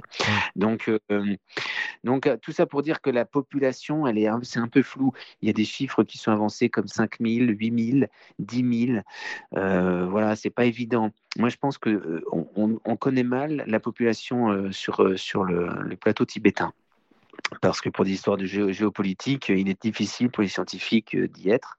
Euh, moi, j'ai eu pas mal de soucis aussi avec la police chinoise. Donc, euh, mais les milieux sont, plutôt favorables. Et puis, bizarrement, en Chine, ils, détruisent d'un côté, mais ils protègent ou ils surprotègent de l'autre. Et ça, c'est plutôt génial. Enfin, génial quand ils protègent. Et, la panthère, c'est le cas. Euh, la panthère, elle est vraiment, euh, si on y touche un poil, euh, on, peut aller en prison. Donc c'est hum, ça, c'est plutôt une, bonne chose. Donc j'ai envie de dire au Tibet, elle se porte plutôt bien, mais ailleurs, non, moyennement, parce que évidemment, pression démographique, évidemment, compétition avec le avec le bétail et que beaucoup de, il y, a beaucoup de, de, panthères qui sont qui sont confinées, qui sont dans des dans des, dans des, dans des coins de plus en plus petits, quoi. Mmh. Donc donc oui, c'est un félin qui reste en danger. Absolument. Vincent, ta, rencontre avec euh, l'écrivain euh, Sylvain Tesson a été un tournant décisif euh, dans cette œuvre autour de cet animal sauvage. Marie Amiguet, la réalisatrice du film, nous raconte comment cela s'est passé. On l'écoute. Quand il m'a dit, voilà, j'aimerais bien inviter un écrivain, Sylvain Tesson, je, me disais, bah, quand même, inviter Sylvain Tesson et tout ça, euh, tu crois vraiment que tu vas réussir à inviter Sylvain? Moi, j'avais lu, j'avais lu ses bouquins, j'étais assez, euh, assez assidue euh, à l'affût à lire les, livres de Sylvain Tesson. Et donc, on est parti rencontrer Sylvain à Paris tous les deux. On s'est retrouvés dans un petit bistrot que Sylvain affectionne, autour d'une table, et on, et d'une carte. Et, puis Vincent a commencé à, parler à Sylvain et à, lui demander euh, voilà, écoute, on a ce projet-là. Euh, ça fait 8, 6, 7 voyages que je vais au Tibet. Euh, je cherche la panthère des neiges et j'aimerais t'y emmener. Et en échange de te montrer peut-être la panthère des neiges, c'est un pari un peu osé. Hein, est-ce que toi, tu serais d'accord d'écrire quelques légendes pour, pour mes photos, pour mon livre photo? Et là, Sylvain euh, nous a regardés tous les deux et avec les sourcils en circonflexe et il nous a dit mais donnez-moi une bonne raison de ne pas venir. Alors du coup, euh, Vincent, ta, ta collaboration avec Sylvain est allée au-delà de tes espérances. Euh, oui, euh, oui, oui. Mais il m'avait quand même soumis euh, dans des festivals, on s'était rencontrés avant, soumis l'idée de venir avec moi, de me suivre à l'affût, et à plusieurs reprises. Et, et pour moi, c'était le bon timing. C'était vraiment le bon timing parce que je voulais terminer ces, dix années au Tibet avec, avec un livre et un film. Et ce film, je ne le voulais pas animalier parce que j'avais beaucoup filmé les animaux. Et je voulais qu'il y ait un échange, mais pas juste euh, que moi filmer euh, ce qu'on avait fait auparavant avec Laurent Geoffrion en Abyssinie, en effet, et puis en Scandinavie pour, euh, pour Bonne Pioche. Mais, mais là, je voulais élever un peu le débat parce que quand même, je reste que photographe et j'ai du mal à, poser vraiment les bons sur, sur des émotions. Donc, donc là, c'était juste idéal de, proposer à Sylvain. Et puis, en effet, je, je lui ai un peu presque vendu un 100% à la Panthère, même si c'était pas euh, c'était pas vrai. Mais euh, mes voyages précédents, euh, c'était du repérage. J'avais vraiment, je, connaissais les canyons où ça allait, donc je me suis dit, ben voilà, ça peut être. J'avais vraiment ce besoin de, de lui pour, euh, pour ça. Quoi. Je me dis, mais ça va être fabuleux d'avoir en effet ces textes pour, euh, pour mon livre. Et puis, euh, et puis ce film terminé, c'est juste génial. Ce qui n'était pas du tout prévu, c'était ce récit chez Gallimard, et puis ce prix Renaudot qu'il a eu et ce succès de, de, son livre. Mais ce qui, ce qui m'étonne guère parce qu'il a, il a un talent fou. Mais mais voilà, ça, c'était pas prévu. Là, on était à l'affût, euh, on était peut-être le huitième jour ou dixième jour, je sais plus, euh, là-haut. Euh, et derrière un, rocher, on était à l'affût à la panthère. Il me dit, écoute, Vincent, je ne peux pas me contenter juste de quelques légendes dans ton livre photo. J'ai une super histoire, c'est passionnant. Est-ce que, tu m'autorises à proposer à Gallimard euh, un, récit de, notre aventure? Et je lui dis, bah, évidemment. Donc ça, c'était pas prévu son récit. je dis, évidemment. Et donc, euh, lui a été plus rapide que, Marie et moi. et il l'a sorti, sorti avant. Et, voilà, finalement, ce, récit, c'est un peu le, le tournage, quoi. Il faut quand même lire les deux ouvrages qui sont édités chez toi par Kobalan. Il y a notamment Les carnets d'affût que moi je trouve euh, très très réussi, où il y a une sorte de making-of en fait. Du... Finalement, quand on a vu le film ou quand on a lu le livre euh, qui est auréolé du, du prix Renaudot, euh, on voit un petit peu toute l'aventure, on vous suit les uns les autres, Léopold, Marie, Sylvain et toi.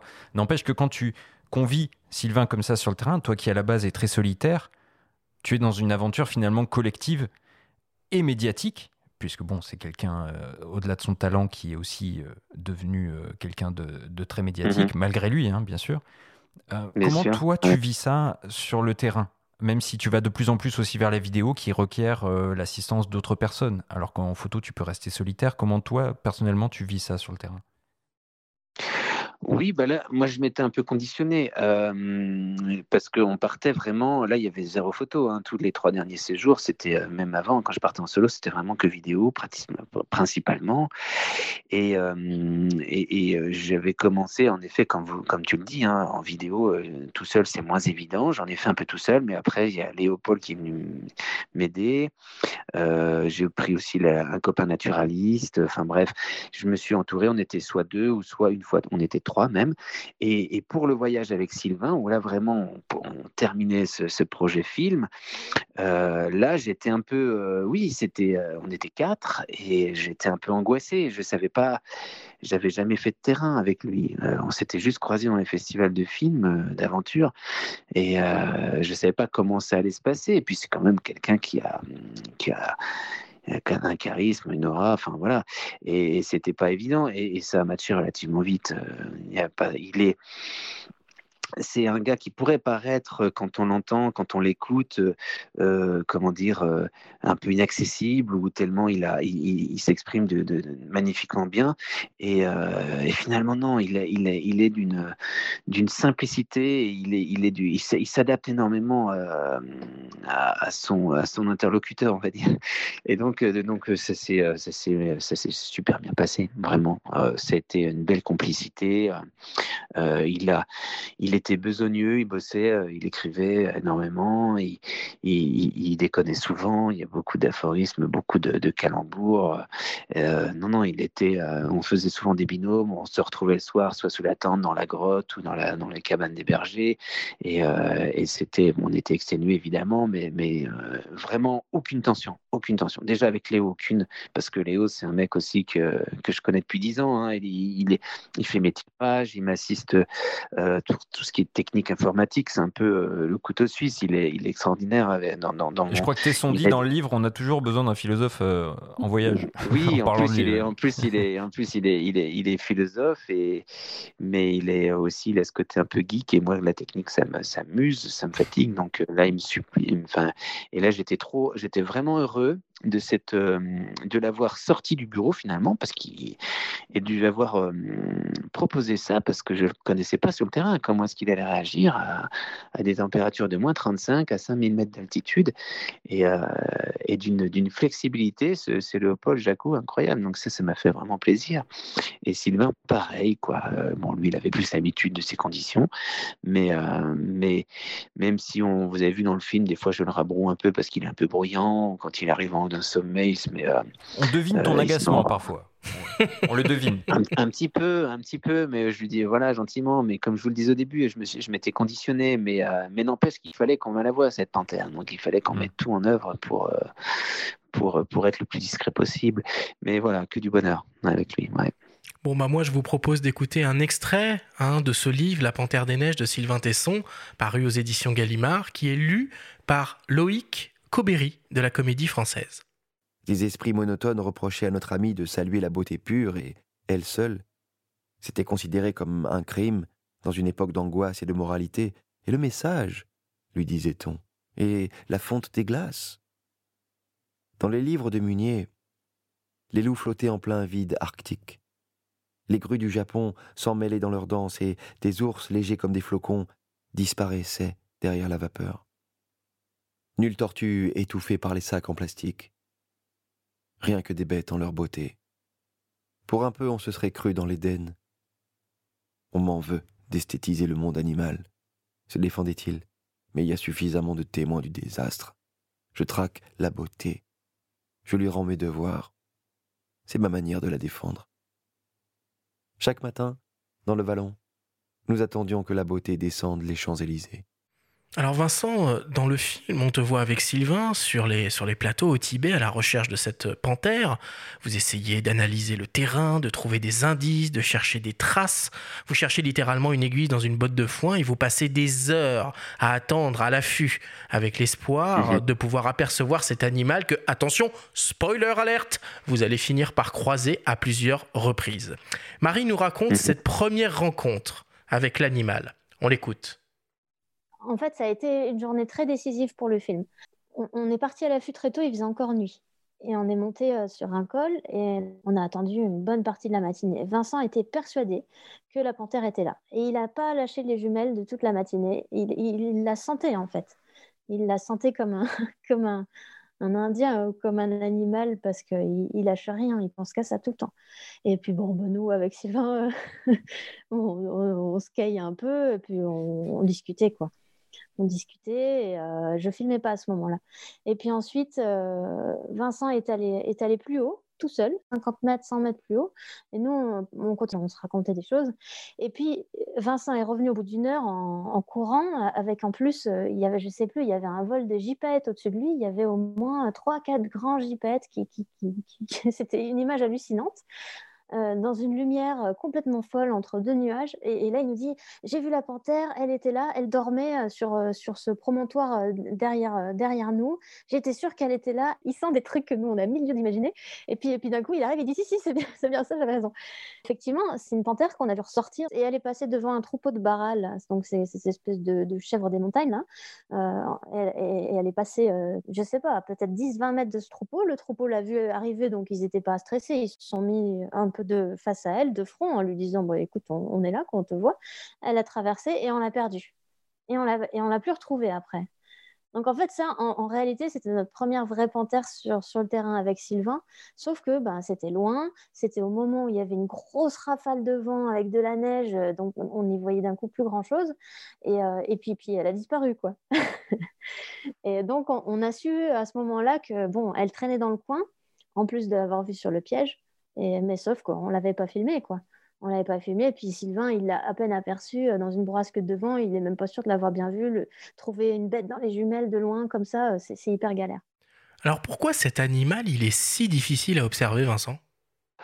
Ouais, je pense que c'est par euh, évidemment euh, euh, comment dire bah c'est un, félin et comme tout félin ils ont ils ont ce, ce, cette capacité à se camoufler à être au plus ils ont ce besoin d'être au plus près de leur proie. Donc je pense que c'est pour ça aussi ils sont tellement affûtés à, à, être un peu comme on le disait comme à être un peu minéral à se fondre dans la pierre. Et, et ils ont ils sont ils, ils sont d'une comment dire extrêmement silencieux ils arrivent à se, à se faufiler dans les roches, mais comme un fluide parfois, c'est vraiment ça. Elle disparaît. C'est assez, euh, assez impressionnant hein, de voir ça. Et, voilà, l'inverse du loup qui lui, c'est un peu, ils sont en groupe et, et, ils vont semer la panique sur, sur leur proie et puis aller choisir la plus. Voilà, ils sont nombreux, ils courent, ils sont très endurants. La panthère, c'est pas le cas, elle n'est pas du tout endurante, elle a besoin d'être au plus près de sa, sa proie pour la saisir au cou. Elle est toute seule et et ben, pour le fait, ben, elle a besoin d'être, de, voir sans être vue. C'est, ça.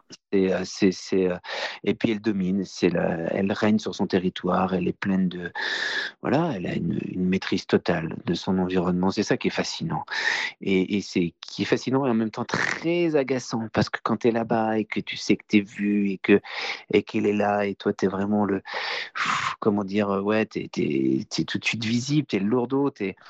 Et euh, ça c'est assez agaçant. Donc évidemment évidemment que tu, tu emploies sa technique, tu essayes d'être, euh, d'être un peu camouflé, tu essayes d'être. Euh, et, euh, mais c'est, c'est pas évident, tu y arrives moyennement. Mais nous, c'est ce qu'on a fait finalement. On a, on a, moi, c'est ce que j'aime c'est être panthère et c'est trouver un spot et être un peu camouflé, observer, observer, sans bouger, l'affût, l'affût. C'est vraiment ça et c'est un peu ce qu'on. Oui, puis finalement, tu acceptes le fait de d'être vu tout en photographiant. Tu racontais euh, moult fois cette euh, fameuse photo euh, du faucon tu vois, voilà, tu, tu vois la panthère dans un plan. Et, et, tu recours quand même à d'autres artifices aussi pour essayer de la voir. On te voit installer des pièges pendant le film. Il y a ce côté un peu making-of aussi qui rend le film.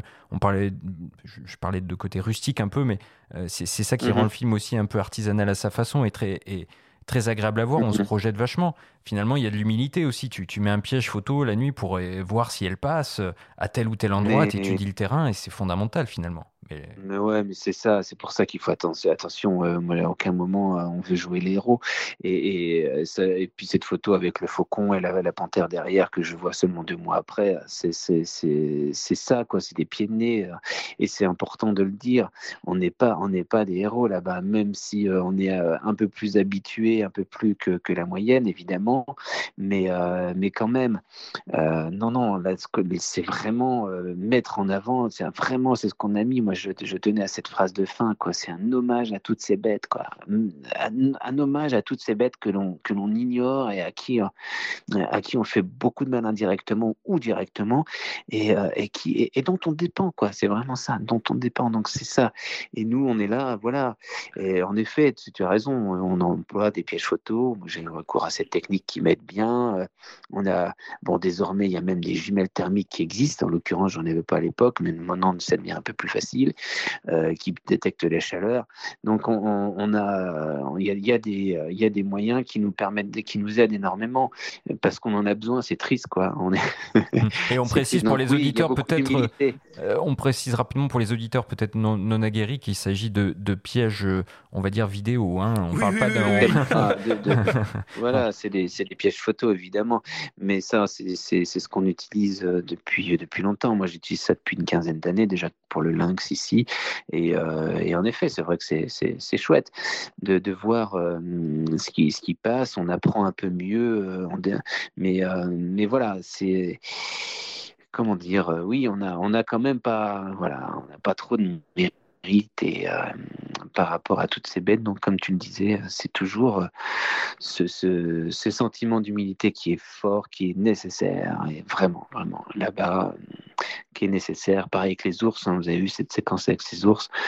Euh, moi, je, le répète souvent, mais d'être dans, dans ces montagnes-là et de pas être le maître, de pas, tu vois, gérer, maîtriser, enfin, ne pas et ça fait, ça fait un bien fou quoi, de se sentir proie, de se sentir vulnérable et euh, sans toujours mettre l'accent sur les, bêtes qui, nous terrorisent, parce que ça on aime bien, les attaques d'animaux sauvages. Mais ouais, mais voilà, nous on reste proie et ça c'est bien de le savoir. Ça c'est bien que tu le verbalises, Vincent, parce que dans le film c'est plutôt Sylvain qui le verbalise, le côté euh, un petit peu euh, inquiet euh, à l'approche à l'approche des ours dans votre dans votre direction. On va pas en dire beaucoup plus. cette séquence. Euh, allez voir en salle. Ouais, allez, le voir en salle. Mais c'est une très belle séquence qui montre encore une fois tout l'écosystème euh, au plateau tibétain autour de la panthère. Et finalement, mhm. la panthère n'est, comme tu l'as dit à un moment, finalement, que la toile de fond est le prétexte pour cette mhm. espèce de d'épopée philosophique sur les hauts plateaux. Alors, c'est vrai que quand on est à l'affût, euh, bah, on essaye de trouver le meilleur endroit pour voir sans être vu. Alors à 1, c'est déjà pas facile, mais à 4, ça l'est encore moins. Si tu maîtrises cet art la plupart du temps, il y a des moments où tu te fais toi-même piéger. On écoute Marie nous raconter une anecdote amusante à ce sujet-là. D'un coup, il y a ces, gamins qui sont vus au fond du canyon et qui nous ont repérés, évidemment, parce qu'ils connaissent la montagne comme leur poche. Mais c'était les enfants de, des nomades chez qui on vivait, chez qui on avait le camp de base. Et, euh, et ils sont montés à l'affût. Et c'est vrai que ça, ça a été une séance pour moi, euh, une séquence hyper euh, pleine d'émotions, parce que, parce que, parce que j'ai trouvé ça génial qu'on soit là hyper sérieux à attendre la panthère des neiges, les aventuriers et tout. Et puis, puis d'un coup, il y a cette troupe de, de petits mômes là, avec le sourire jusqu'aux oreilles, qui monte et qui, nous- qui nous montre que ouais, les gars, vous n'êtes pas trop bien cachés en fait. Vincent a un peu râlé en disant Ah, bah, ça c'est ce qu'on appelle un affût discret. Et puis très vite, c'était un super moment qu'on a partagé là où ils sont restés une heure avec nous. Donc euh, les garçons, euh, ils ont arrêté de surveiller, et puis on a blagué, on moi je filmais un peu tout ça, c'était très sympa. Bon Vincent, si tu pouvais donner euh, quelques conseils aux amateurs, aux novices qui aimeraient s'essayer à la pratique de, de l'affût, alors peut-être dans des environnements un petit peu plus accessibles que les hauts plateaux du Tibet, qu'est-ce que tu pourrais leur, leur suggérer? C'est ce que je dis souvent, c'est déjà un peu essayer de connaître un peu les animaux et puis d'avoir une bonne paire de jumelles. Ça, c'est vraiment important avant vite d'acheter du matos photo, euh, des bons guides, euh, des bons guides naturalistes, une paire de jumelles. Euh, évidemment, essayer d'être un peu homochrome, d'être camouflé, quoi. Donc, essayer d'être de, cette couleur un peu de la, du milieu où on est. Et, euh, et puis, euh, et puis la patience, l'école de, voilà, c'est un peu aussi un l'éloge de la patience, se poser et, que, rien n'est rien n'est sûr, même si parfois, j'avoue, hein, euh, quand euh, on s'arrache les yeux pendant 8 heures euh, par jour et ça dure pendant 8-10 jours ou rien, on sait qu'elle est là parce qu'elle a une proie ou alors on l'a aperçue rapidement de manière fugace, enfin voilà, au crépuscule, on sait que et, et puis non, rien, rien, rien. Donc parfois il y a, il y a ouais, il y a une lassitude. C'est ça qui est bien des fois d'être deux, euh, on se remotive parce qu'il y a vraiment Marie, elle, le dit là, hein, euh, que je suis un peu fou furieux, mais, mais c'est sûr que hum, un peu comme tout passionné, on est, complètement obstiné, on est, possédé, et c'est mon cas. Donc, euh, donc j'ai de l'endurance dans l'observation et, dans, le fait de durer longtemps sans, en, en oubliant un peu le, froid hein, et, les douleurs. Mais euh, Ouais, Tesson d'ailleurs, il, te raille un petit peu dans le film en te t'interpellant, en te demandant euh, euh, si euh, tu n'as pas une vie intérieure d'une richesse qui te fait oublier finalement le froid et les heures qui passent. Oui, oui, oui, oui, oui, oui, me demande si. Mais euh, oui, mais après, moi, je pense que ceux qui connaissent un peu cette activité euh, euh, comprennent, comprennent vraiment que non, finalement, non, il n'y a aucun moment, c'est très rare que, en tout cas, pas des idées sombres, pas des, pas, pas parce que vous avez vu, hein, bon, je, suis- en effet, tous mes sens sont en éveil, donc le moindre petit croissement d'un corbeau, je suis attentif, le moindre petit, petit passereau qui passe, moi, je, je- Tu chantes avec les loups aussi. de- je me nourris de tout ça, quoi. Et les loups, évidemment. euh, euh, et donc, euh, oui, oui. Donc, en fait, non, non, il n'y a aucun ennui. mais ça, ça c'est vrai que du jour au lendemain, comme ça, il y, a- un tel décalage. Moi, j'ai quand même grandi avec la forêt à côté de chez moi, et j'étais toujours forêt en, fo- en forêt pour faire des affûts. Donc, c'est quand même une histoire assez singulière. Et tout le monde n'a pas ce, ce chemin de vie. Donc, du jour au lendemain, dire voilà, je vais à l'affût. euh, et je reste pendant des jours sans bouger dans, tel dans, dans des conditions un peu sévères, bah évidemment que ça va être compliqué, quoi. Euh, c'est pas possible. Il faut le faire un petit peu, euh, euh, voilà, de manière progressive. Et, et puis pas tout de suite. Nous, on est contents parce que ce film, en tout cas, à la fin, les gens, ils n'ont pas qu'une envie, c'est tout de suite de s'attaquer à la panthère. Et tant mieux.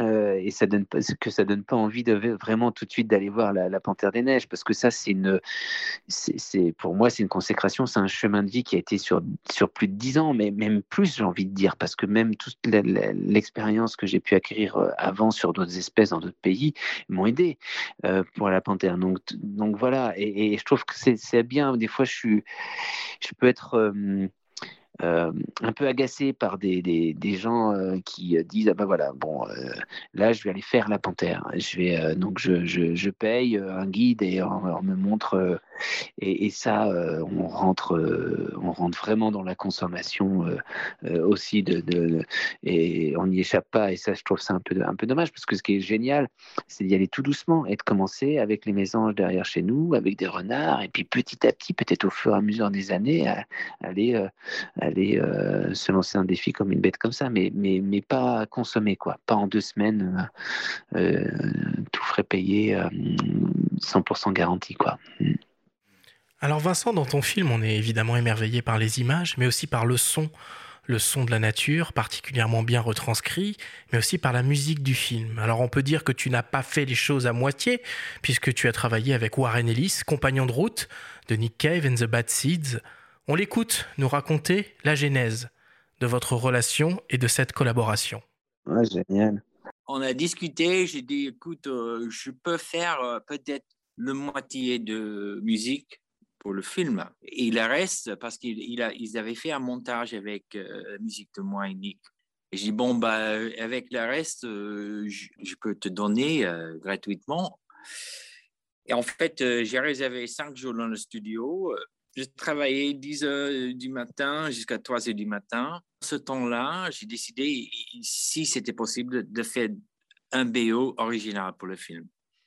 Nick, il est venu pour un jour, il a resté trois ou quatre. On était tous euh, très émus par le, documentaire. En même temps, je dois dire aussi que ce rencontrant, de, de rencontrer Vincent fait une ouverture dans mon cœur que je ne savais pas ça existait pendant l'enregistrement, j'ai adopté une panthère du neige. Une amie m'a contacté disant Tu peux faire mieux que ça, que WWF.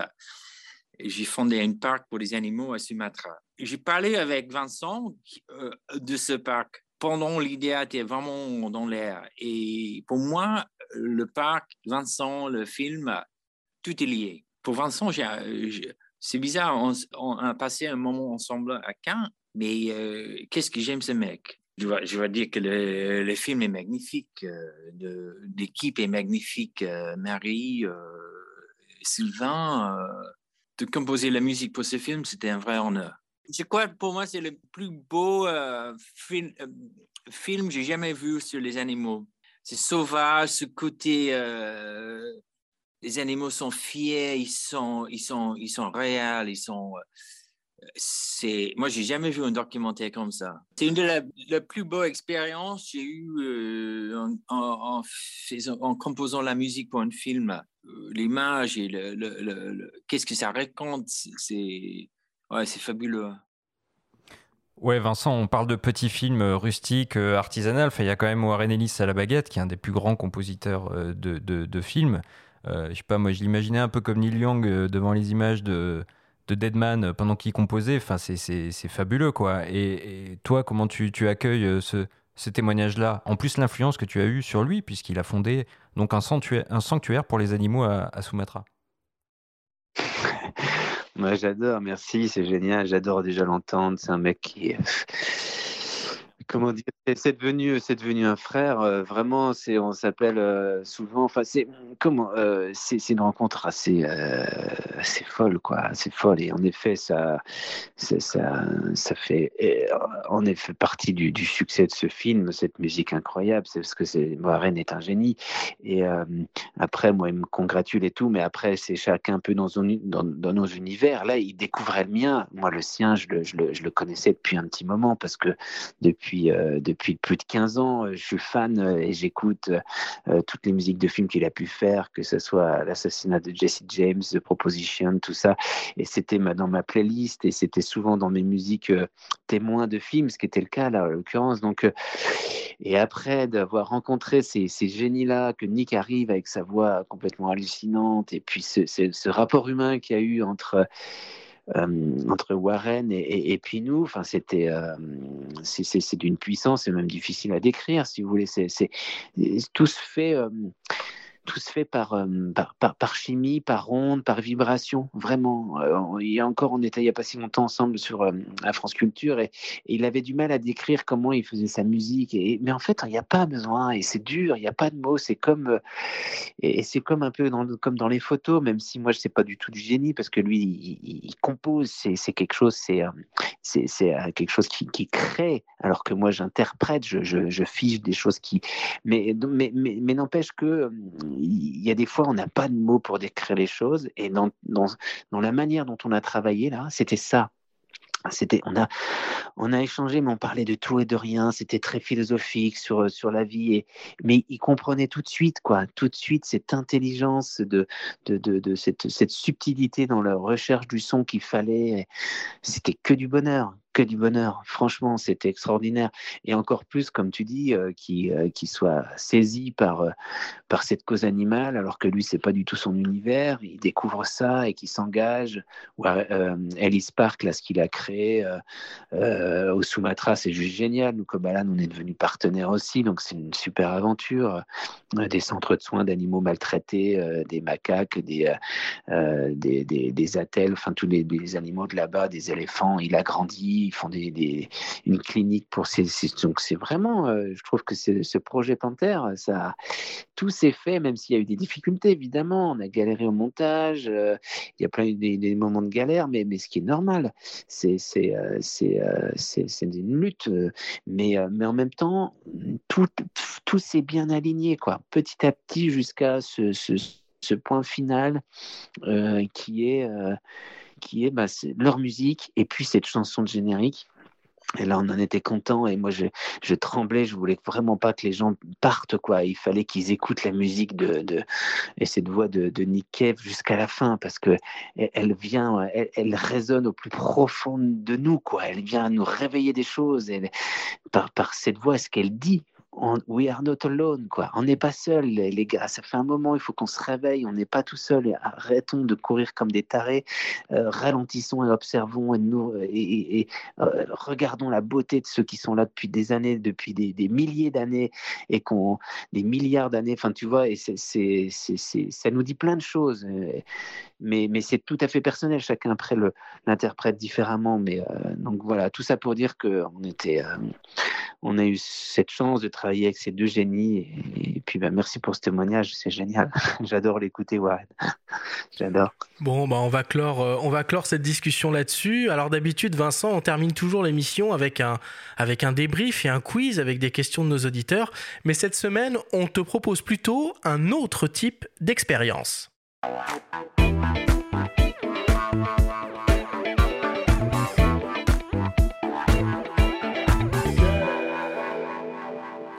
Nous sommes toujours avec le photographe Vincent Munier pour une grande émission au coin du feu. Vincent, nous sommes allés à la rencontre de personnes qui te sont proches et leur avons demandé de nous raconter une petite anecdote te concernant ou de te laisser un petit message. On te propose de découvrir ces témoignages avec nous et de voir si tu arrives à reconnaître leurs auteurs. Est-ce que tu as bien compris? Oui, oui, très bien. très bien. On commence par le premier témoignage il y a quelques années, euh, j'ai donc commis un, roman qui est un, récit euh, profondément, une fiction profondément euh, écolo dans, ses valeurs, qui est un roman d'ailleurs qui est préfacé par Cyril Dion. Et ce roman qui est totalement une fiction qui se passe dans la vallée de la Clarée, donc à, à Nevache, donc dans une vallée où mon cœur bat particulièrement fort. À un moment, mon héroïne qui s'appelle Anna, qui essaye de, se, de retrouver son chemin, qui est un peu, un peu paumé, et qui essaye de retrouver son chemin au sens figuré du terme, et qui adore la montagne, se retrouve à gravir euh, voilà, une, une voie d'escalade sur les falaises, qui sont ces falaises euh, proches des écrins. Et à un moment, elle passe à côté d'un gars qui est là et qui observe avec attention euh, depuis plusieurs jours des gypaètes qui sont censés avoir des oisillons à l'envol sous peu et donc, elle passe et elle découvre euh, bah, que ce photographe qui est là, euh, sous sa tente, c'est Vincent Munier. Et en fait, il se passe une scène que je ne vais pas raconter ici, mais qui est une scène euh, profondément sympathique, chaleureuse, pleine d'émotions, parce qu'elle-même va avoir un, problème en, grimpant dans cette voie un peu, un peu compliquée. Et puis celui qui va se retrouver au bas de la falaise en lui disant mais ça va et qui lui-même ne sait pas grimper dans la falaise, c'est Vincent Munier. Et donc il y a un petit moment assez intime entre les deux personnages. Et j'avais envoyé ce texte à Vincent en lui disant Écoute, j'ai voulu te faire un clin d'œil qui était une forme d'hommage aussi à ton travail, en t'intégrant comme étant euh, euh, l'un des seuls personnages non de fiction, même s'il était dans une situation fictionnée euh, un peu. Et du coup, voilà, c'était juste l'occasion d'un clin d'œil d'écrivain à, Vincent. Donc j'ai beaucoup d'affection pour lui. Alors Vincent, tu reconnais? Oui, oui, bien sûr, bien sûr. Eric de Kernel, Super, ah ouais, bien sûr. Ouais, qui, euh, qui, est, qui est aussi très engagé hein, et qui, qui euh, dans, dans, la protection de la nature, en, en plus de, de, son, son talent d'écrivain. Et euh, non, mais ça fait plaisir, hein, évidemment. Il, a, il, dirige Terre Sauvage depuis des années. Hein, et, on se connaît depuis longtemps, génial. Et là, il fait référence à l'ouvrage Mon cœur contre la Terre. Mon cœur contre la Terre. Et on peut aussi lire actuellement en librairie Les Jardins de Zagarande chez Flammarion.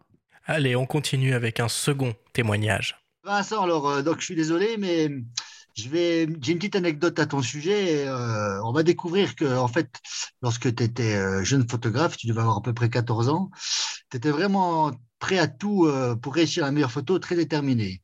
Alors, on était en Écosse en voyage avec tes parents et ton frère, et puis on trouve un super coin avec un plongeon quatre marins sur un petit plan d'eau. Et on se dit, super plan pour faire des photos. Et juste après, on rencontre un, ami photographe euh, originaire de notre région et bah, lui, on lui raconte un petit peu, euh, on lui partage l'information. Et puis il nous demande si le lendemain il peut aller faire un affût. Euh, alors on n'ose pas refuser, évidemment. Et on se quitte. Et puis dans la journée, puis le soir, on voit que Vincent était un peu contrarié. Et tu nous dis, mais vous vous rendez pas compte, on va le laisser tout seul à l'affût, là, on ne sera pas avec lui et il va peut-être faire des super photos, des super images et nous, on ne sera pas avec. Ah là là là. Alors qu'est-ce qu'on pouvait faire? Et en fait, cet été, euh, c'était en 1990, et en Écosse, c'était incroyable. il y avait du soleil tous les jours. On s'est dit, bah, il faudrait qu'il pleuve, quoi. Et puis on s'est dit, bah, allons-y. Euh, on va faire la danse de la pluie. Alors on y va. Je crois qu'on avait fait un petit feu le soir. Alors euh, on tourne autour du feu et on fait la danse de la pluie. Et puis en fait, bah, ça a marché. Le lendemain matin, le grand, le grand déluge, un temps affreux. Et bien, on était tout contents. Et puis, ça a marché. Et puis, quelques jours, euh, quelques jours plus tard, on, retrouve notre ami et puis on lui demande alors, qu'est-ce qui s'est passé euh, Tu fait des, belles photos. Et, il dit, écoutez, c'est pas de chance quand même ici. Il y a plus, j'ai rien pu faire. Il était complètement dépité, quoi. Ben alors, on avait réussi notre coup et puis. Euh, ben nous, on rigolait dans nos moustaches. Quoi. en fait, donc, ce que je vous ai raconté là, c'est une histoire véridique. Hein. Vincent, tu pourras, tu pourras attester, confirmer.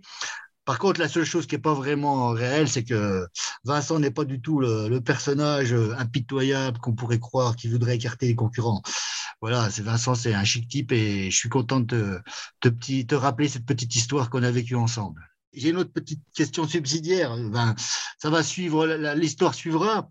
Euh, est-ce que tu te rappelles, euh, lors de notre premier voyage au Tibet, donc il y a plus de dix ans, on est partis tous les deux, c'est toi qui m'as emmené, et puis euh, est-ce que tu te rappelles de la, première espèce de la, faune tibétaine qu'on a vue donc ensemble et que tu as photographiée?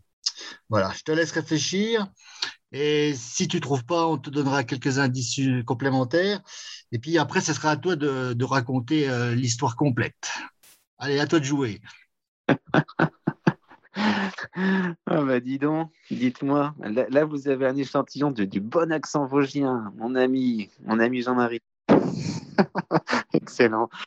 Excellent. Ah, par contre, pour répondre à sa question, alors là, je ne je crois pas, ou alors c'est première espèce. Euh, alors je crois qu'il faisait référence à un animal urbain, mais je, je, pense que ça doit rejoindre une blague entre vous. Euh. Le pigeon? Non. alors, je me souviens plus, je vais revoir avec lui. Mais c'est vrai que bon, c'est un, ami forestier de longue date et qui, euh, mon père était naturaliste écolo de, de, l'époque, hein, dans les années 70. Et, euh, et donc, lui, il est venu nous voir. Euh, moi, j'étais tout gamin. Hein, et il voulait, se, il voulait s'investir dans la protection de la nature. Il est venu nous amener un, un balbuzard pêcheur, un, oiseau qui s'était fait électrocuter. Et il voulait ben, porter plainte et, et contre DF, parce que c'était, c'était dramatique, un rapace aussi, euh, aussi euh, incroyable que le balbuzard pêcheur. Donc, euh, donc et c'est, comme ça qu'on a lié amitié, et maintenant c'est devenu un peu comme, comme mon frère, mon second frère. Donc je l'ai emmené en effet deux fois avec moi au Tibet. Ouais. Mm. Un, un, un, excellent, d'excellentes conditions physiques. C'est un peu mon, c'était mon Kyang. Kyang, c'est l'âne de là-bas. C'est comme ça que je, je l'appelais. Qu'il porte beaucoup. Mon cher pas, voilà, il a, il a une bonne capacité physique, il m'aide à porter les trépieds hein, et, et, le matos, la bouffe quand on partait là-bas. Génial, bah, merci. Hein. Et c'est pas fini, on continue avec un troisième témoignage, une autre resta de la photo animalière française. Il y a beaucoup de photographes qui photographient la beauté de la nature ou d'autres qui nous montrent les horreurs de la nature. Et tout ça, on nous dit que ça a valeur de témoignage. Mais je sais aussi, parce que je partage cette idée et ce, sentiment, que ton moteur qui te pousse à aller faire ces photos, c'est, c'est pas forcément la volonté de témoigner. En tout cas, c'est pas cela qui t'a poussé sans doute à tes débuts. Et, que c'est simplement d'être, de vivre au cœur de cette nature sauvage, peut-être le, le, premier moteur euh, de tout ça. Et que c'est peut-être pour ça qu'au final, euh, tes photos euh, plaisent tant.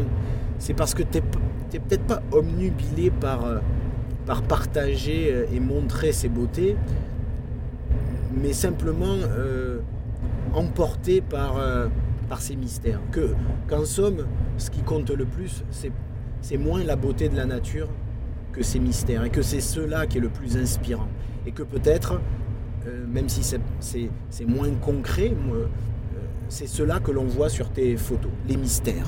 Alors j'en viens du coup à ma, à ma question. Est-ce qu'il t'est arrivé déjà, une fois dans ta vie, de renoncer à faire une photo pour précisément faire durer plus longtemps le mystère ou entretenir ce mystère? On, on, voyage avec vos témoignages là. On est dans le sud. Là, on l'a avec ouais, Laurent Balesta, hein, le, ami, le, grand photographe. Mon ami Laurent Balesta, oui. évidemment. Ouais, non, mais ça fait plaisir d'entendre. Et puis, je crois que bon, on a quand même fait trois mois ensemble en Antarctique. Euh, on se, on se connaît bien. On a beaucoup de respect mutuel pour pour nos travaux. Et et, euh, et oui, oui, c'est vraiment, c'est vraiment un, un, un, ami et lui aussi un, un possédé dans, dans, son domaine, évidemment. Et je pense qu'il a raison parce que sou, souvent. Euh, on dit voilà on va faire euh, voilà c'est on fait ces images pour euh, pour voilà on se on se on se lance un dé, comment dire euh, défendre une cause et tout. Oui c'est sûr. Mais mais avant tout je pense que lui il est un peu dans le même dans le même schéma. C'est notre vie quoi. On est tombé dedans étant gamin et, et on peut pas faire autrement. Et et la photo on la fait pas obligatoirement pour les autres. En tout cas, moi, non, il a raison. Euh, je, je, c'est un peu égoïste, hein, mais évidemment que je suis ravi parce que de, la partager, encore plus quand on, a des retours, comme on le disait au début d'émission, avec des retours assez incroyables par rapport aux spectateurs, aux gens qui regardent nos images. Et euh, on se dit que ouais, c'est génial. Mais, mais, mais même s'il n'y avait pas ça, finalement, je serais là, je serais sur le terrain, je serais euh, avec mes jumelles, je serais à bivouaquer sous mes sapins, dans la neige, à tirer mon traîneau. Parce que c'est ça, c'est c'est vraiment ma vie. Et avant tout. Et c'est vrai que c'est peut-être ce qui me différencie, moi souvent je dis ça, j'ai pas une démarche de professionnel, il n'y a rien qui est bien établi, bien, bien, bien organisé, enfin organisé, en, je m'entends, c'est-à-dire qu'il n'y a rien qui est planifié euh, euh, sur plusieurs années au niveau des expositions, au niveau des livres. Je, marche un peu à l'instinct, je marche un peu à la, euh, comment dire, comme un, amateur aussi. Je saisis des opportunités, je, suis mon, mon, mon, instinct au feeling, vraiment. C'est vraiment ça. Et, pour répondre à sa question précise de, Laurent, est-ce que m'est arrivé Mais oui, mais oui, ça m'arrive, ça de ne pas de laisser le boîtier évidemment de côté et de, vivre la scène sans, sans la photographier. Ça m'arrive souvent, souvent, souvent, souvent. Encore tout à l'heure, vous avez vu, j'étais en retard. euh, il y avait des lumières fantastiques. C'était grand, grandiose il y, a, quelques heures. hein, c'est pour ça que je suis encore désolé du retard. Mais c'était fabuleux, des lumières que. Et en fait, que j'ai jamais même connu dans les Vosges. À chaque fois, tout est différent. Et là, je, me suis arrêté. Tu fais pas de photos et tu savoures. C'est extraordinaire. Et, euh, et encore un autre moment, Valérie me parlait. euh, Il y en a, il y en a plein.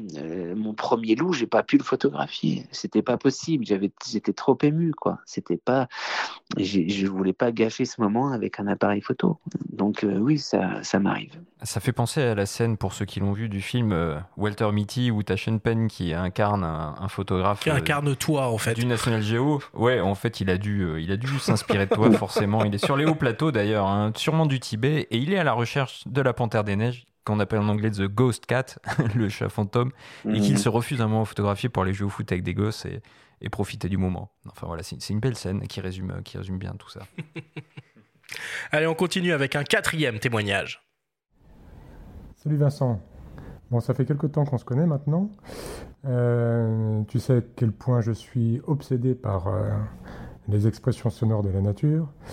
Et je sais aussi euh, de mon côté à quel point tu, tu y es sensible également, de même qu'à qu'à la qualité des silences. Et donc ma question, euh, forcément, est en lien avec ça, tu imagines bien. euh, tu nous as souvent raconté euh, ta première grande émotion avec un appareil photo dans la nature, quand tu étais enfant. Mais est-ce que tu te souviens de ta première grande émotion liée à un son dans la nature? Et si tu ne t'en souviens pas, euh, bon, c'est pas évident, hein, j'avoue que de mon côté, euh, j'en ai pas vraiment un souvenir très, très net. Si tu ne t'en souviens pas, euh, peux-tu nous raconter, bah, je sais pas, une, expérience sonore qui t'a particulièrement marqué, qu'elle soit vécue dans nos belles forêts vosgiennes ou, ou ailleurs? Hmm, génial, Marc Namblard. Ouais, ça fait plaisir parce qu'en effet, si euh, le son il est aussi bon euh, dans ce film, c'est aussi euh, grâce à ses conseils, euh, parce qu'il m'a il m'a conseillé en- sur le matériel à prendre à utiliser là-bas et ces micros qu'on plaçait euh, judicieusement dans certains endroits et qu'on laissait euh, euh, pendant une nuit ou une journée. Et, et, euh, donc vraiment, Marc m'a beaucoup, euh, qui est audio naturaliste évidemment, m'a- m'a m'a- m'a vraiment bien conseillé. Et je suis de plus en plus passionné par le son. Et là, j'ai deux jeux de micro, j'arrête pas d'en faire. Et euh, donc, euh, ouais, ouais, un mec super.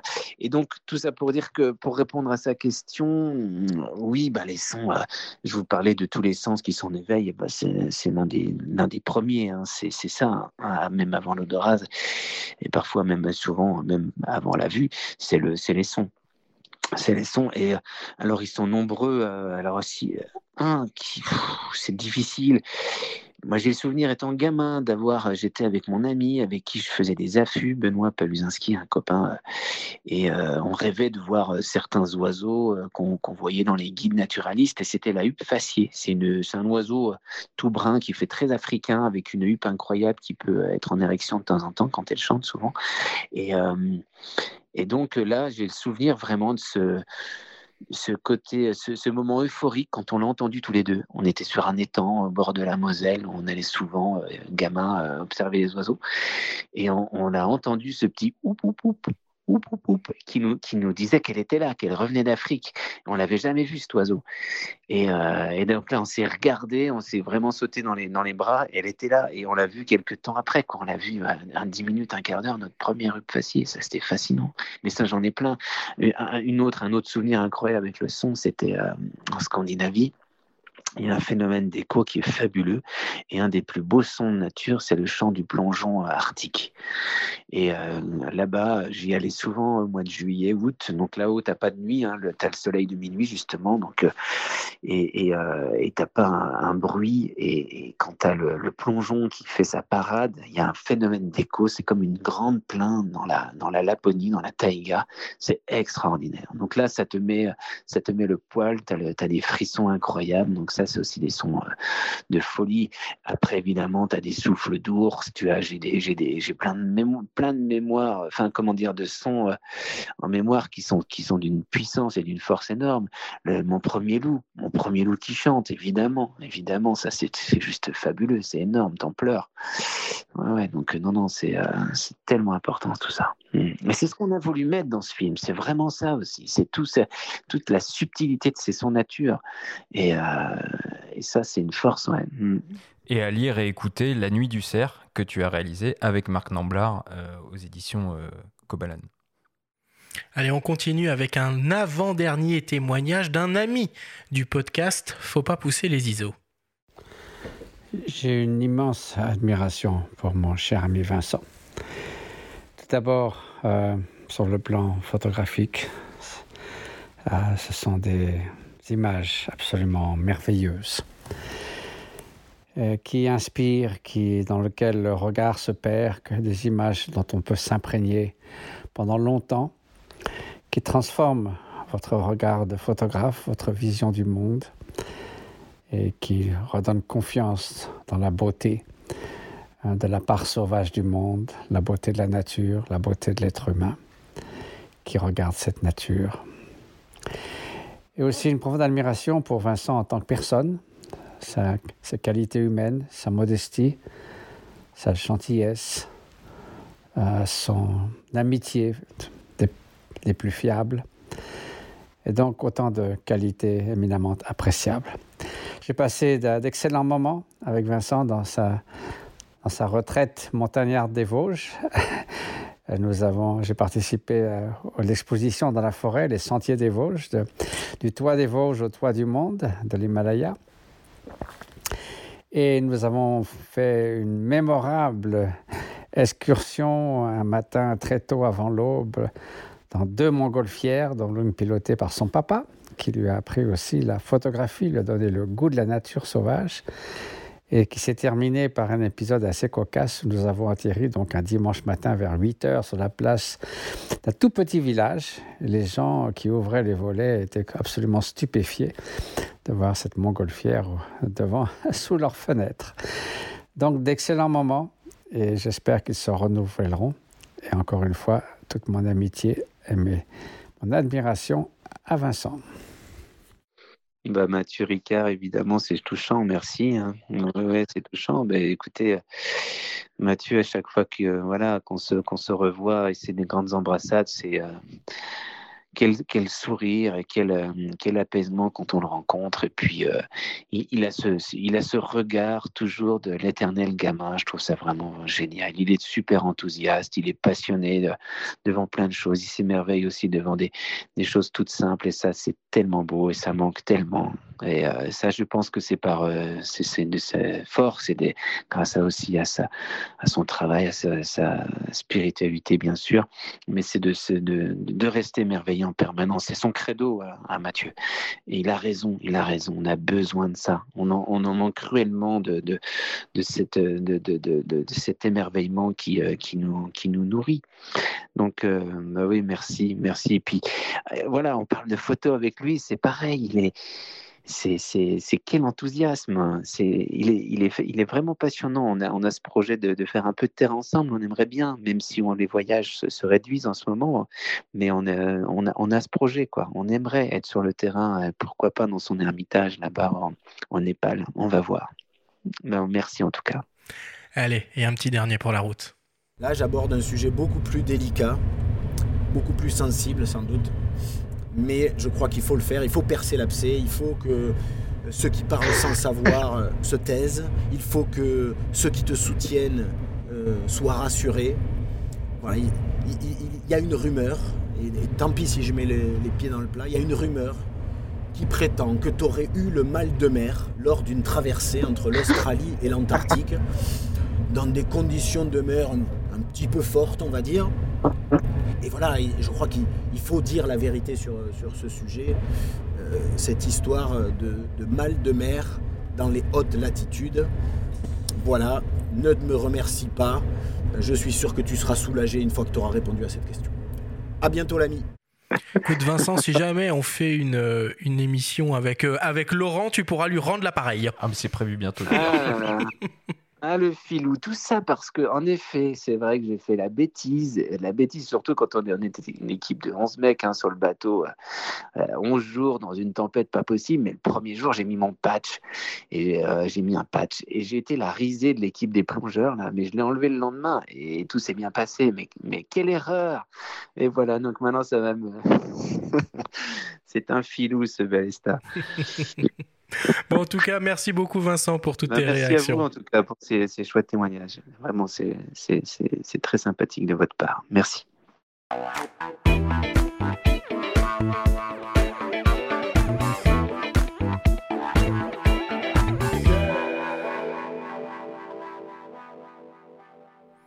Nous voilà désormais à la fin de cette émission. Vincent, c'était évidemment un plaisir de t'avoir avec nous à nos micros. J'invite bien entendu tous nos auditeurs à foncer en salle pour découvrir au cinéma ce magnifique film La Panthère des Neiges.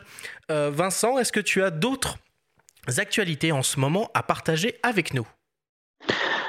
Euh, pas, pas- pas vraiment, non. Il faut quand même qu'on digère un peu ce, ce, ce film. Il faut, on va continuer un peu à l'accompagner. Sinon, euh, non, non. euh, Actualité, moi, je viens de terminer un affût dans mon jardin avec des vieilles planches. Ravi photographier et de filmer mes écureuils, comme quoi, et je prends grand plaisir des bouvreuils qui reviennent.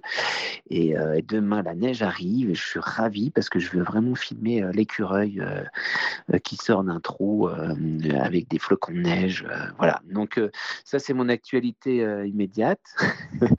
et sinon, non, non, après, ben, bien sûr, je continue toujours de. comment dire, ben, de marier un peu la photo avec des, avec, avec des, un peu militantisme. Donc j'ai envie de faire un film sur les vieilles forêts, sur, euh, sur le travail de mon père. Donc on va, on va s'y atteler. Voilà. Euh, on voulait juste adresser un, un remerciement chaleureux à Marine des éditions Kobalan qui nous a beaucoup aidé à préparer l'émission. En Ouais, tout tout cas- comme Léo, euh, tout- ils sont très importants. Ouais, merci à Marie. En tout cas, Vincent, Merci voilà, c'était patience. ouais, c'était un vrai plaisir de, de t'avoir avec nous et on espère que euh, tu auras euh, l'occasion et l'opportunité de revenir peut-être prochainement euh, à nos micros dans une, dans une autre émission. Ben, merci à vous deux, hein. c'est sympa. Merci beaucoup. C'était le dernier épisode de la troisième saison du podcast Faut pas pousser les ISO. J'aimerais commencer par remercier du fond du cœur tous nos auditeurs.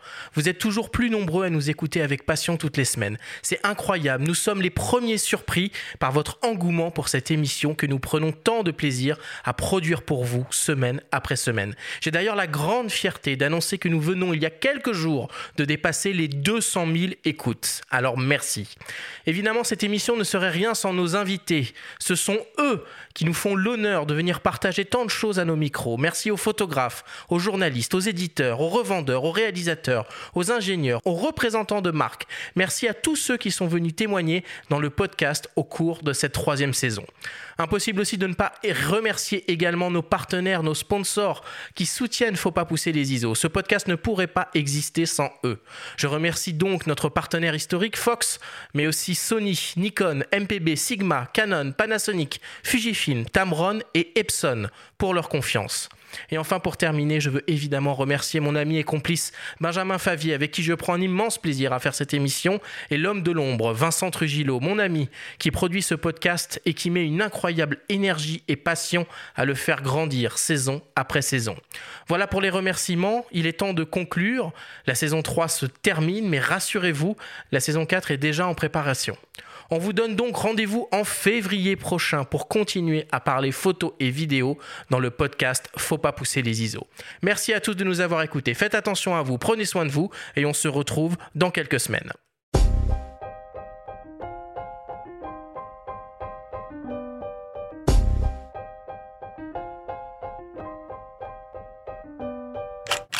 C'était Faut pas pousser les ISO, le podcast entièrement dédié à l'image pour tous les passionnés de photos et de vidéos.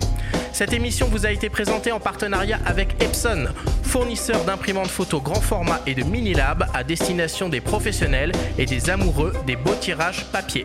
Abonnez-vous à notre chaîne et retrouvez l'intégralité de nos émissions depuis toutes les plateformes comme Spotify, Apple Podcasts, Google Podcasts, Deezer, Amazon Music et YouTube. Rendez-vous dans quelques semaines pour la saison 4 de Faut pas pousser les ISO. D'ici là, faites de la photo et n'oubliez pas, faut pas pousser les ISO.